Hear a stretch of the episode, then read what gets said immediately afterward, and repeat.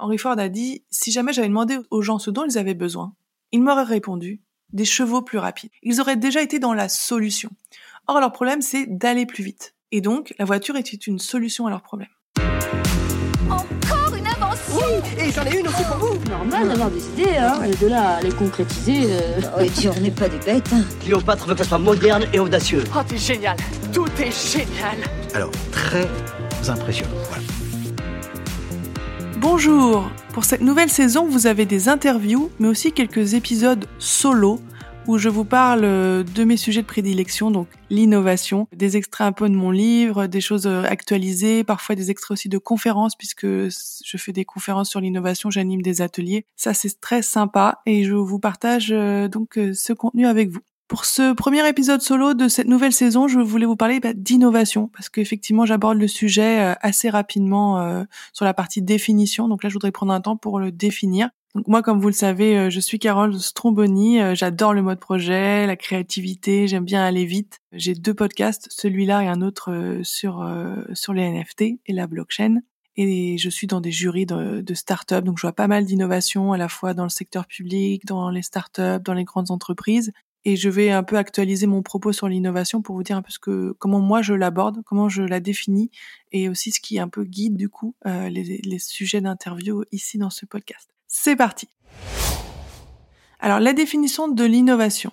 L'innovation souvent on dit que c'est 10% d'idées, 90% de transpiration. Qu'est-ce que ça veut dire? Ça veut dire qu'en fait une idée c'est important évidemment, mais l'important c'est surtout de l'exécuter et d'avoir des personnes qui vont l'utiliser. Voilà, c'est de faire, c'est cette idée de faire. C'est pour ça qu'on dit souvent en innovation qu'il faut échouer vite, de dire faire vite, échouer vite, apprendre de ses erreurs, continuer, puisque l'idée, l'idée finalement qu'on cherche parfois, on se rassure sur chercher la, bonne idée.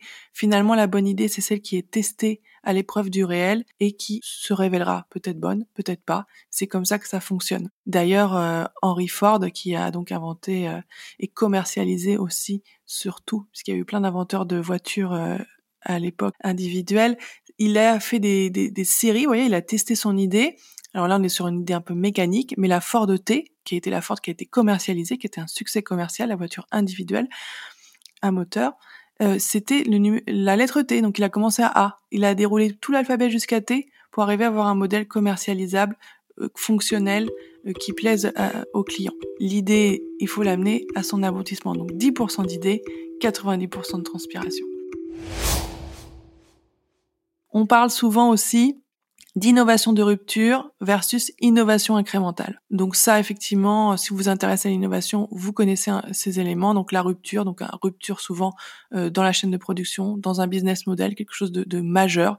On peut penser au smartphone, qui a été une rupture euh, par rapport au téléphone fixe. Ça, c'est vraiment emblématique d'une innovation de rupture versus l'innovation incrémentale qui est un peu l'amélioration continue où on améliore, par exemple, on améliore le smartphone. Pour l'instant, il n'y a pas de révolution, il n'y a pas d'innovation de rupture. On ajoute des fonctionnalités, on le rend plus petit, plus puissant. Voilà, c'est incrémental, c'est-à-dire innovation d'amélioration continue. Donc on a ce sujet qu'il faut maîtriser quand on est en innovation. Est-ce qu'on est en innovation de rupture, innovation incrémentale? Ça se rapproche un peu de la recherche fondamentale dans la mesure où c'est souvent la recherche fondamentale qui donne des applications dans le réel. C'est en ne cherchant pas que finalement on trouve des innovations de rupture. Ça c'est l'exemple du post-it euh, qui ne veut pas. C'est finalement une, nouvelle colle qui n'a pas marché qui est devenu un succès euh, d'usage hein, et un succès commercial. C'est l'idée que parfois, souvent d'ailleurs, l'innovation de rupture ne doit pas être recherchée comme telle, mais souvent advient quand on fait de l'innovation euh, incrémentale. C'est pour ça qu'il ne faut pas forcément, à mon avis, ça c'est vraiment un avis personnel, une conviction, ne pas se focaliser vers l'innovation de rupture à tout prix, mais au contraire essayer d'améliorer ce qu'on a et euh, changer parfois aussi de posture, et c'est comme ça qu'on peut faire de l'innovation de rupture. Mais j'y reviendrai. Donc cette euh, notion d'innovation de rupture versus innovation incrémentale. Quand on parle d'innovation, on pense aussi aux quatre types d'innovation. La typologie un peu standard qui divise l'innovation en quatre types produits, procédés, commercialisation et organisation. Vous voyez, c'est un peu comme un kaléidoscope, cette première partie de, la définition de l'innovation, c'est comment on la regarde. Donc, on la regarde à partir voilà, des 10% euh, d'idées, 90% de transpiration. On peut l'avoir à partir de cette idée de différence entre innovation de rupture et innovation incrémentale. Ici, je, une typologie de quel type d'innovation on parle. Souvent, on demande ça.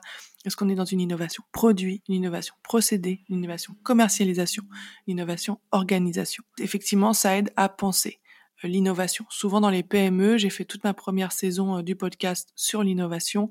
Évidemment que les PME, TPE innovent et c'est souvent sur du produit. Elles font des innovations produits. Sur les procédés, on est souvent dans l'amélioration continue commercialisation, ça reste un domaine qui peut euh, être innovant, mais qui l'est peu dans ces environnements, par exemple. Et organisation, pareil, on est sur des schémas souvent un peu traditionnels. En revanche, il faut savoir qu'on peut innover sur ces quatre types de concerts, l'une après l'autre, en fonction un peu de ses priorités et de son niveau de maturité aussi sur ces sujets. Donc c'est intéressant quand même d'envisager les choses dans cette euh, perspective.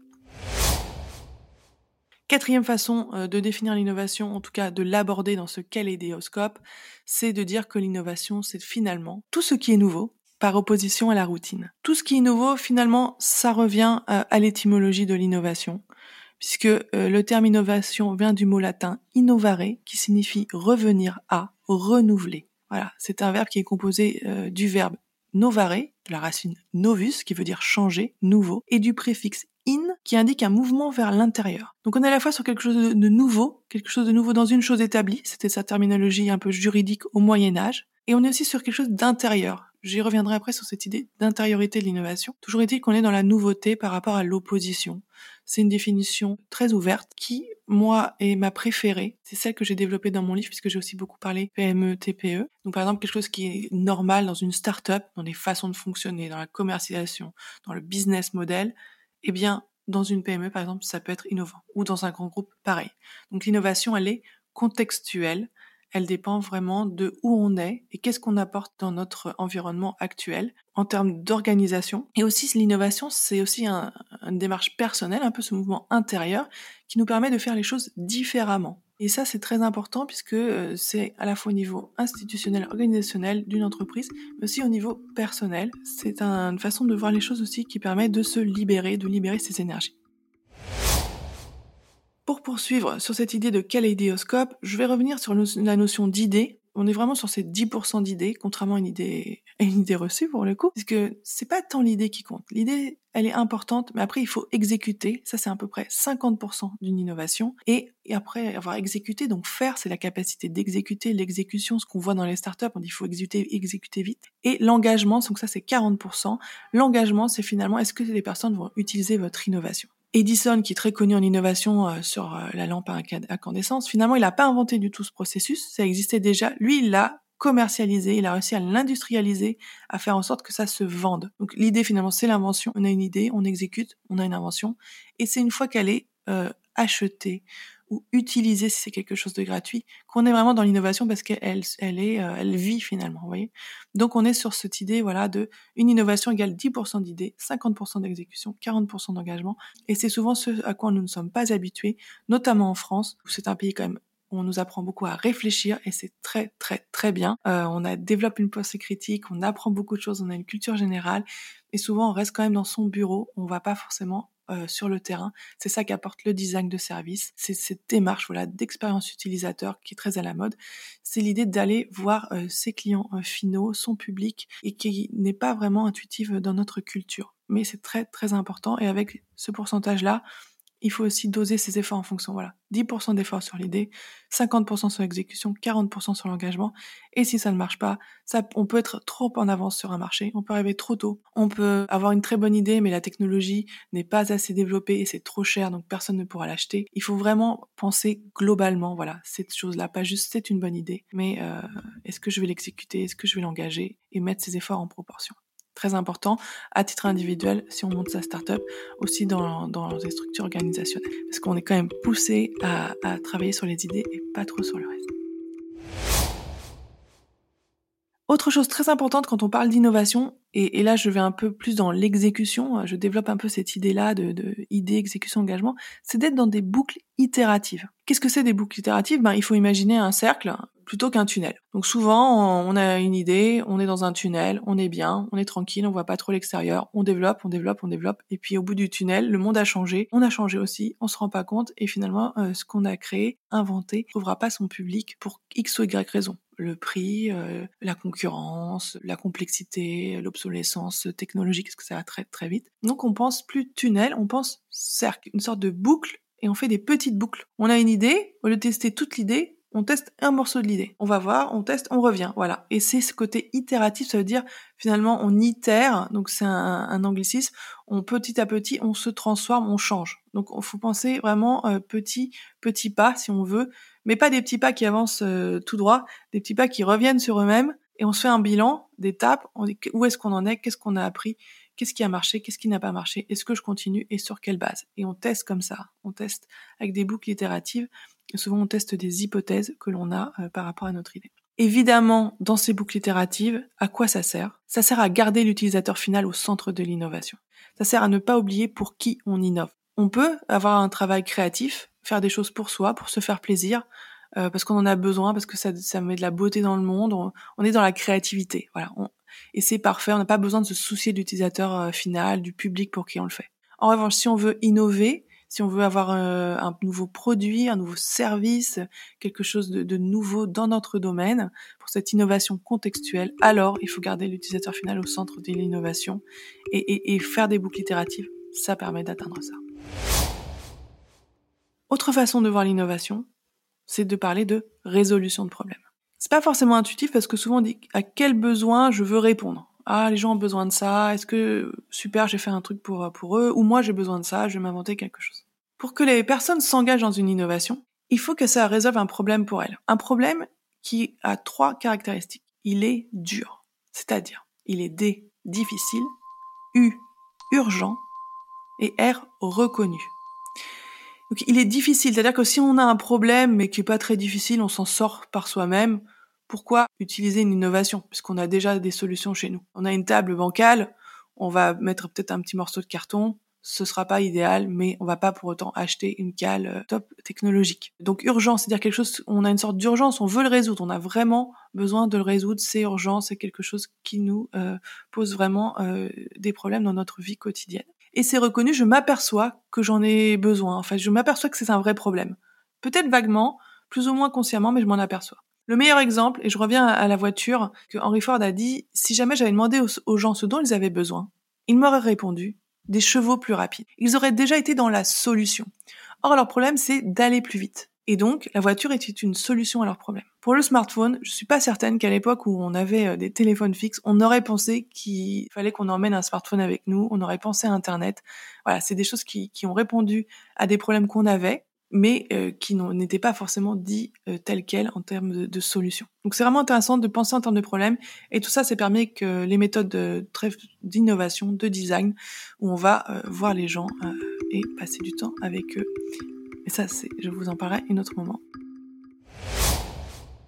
Et j'ai évoqué le sujet, et je, terminerai un peu sur cette phase-là de, l'innovation.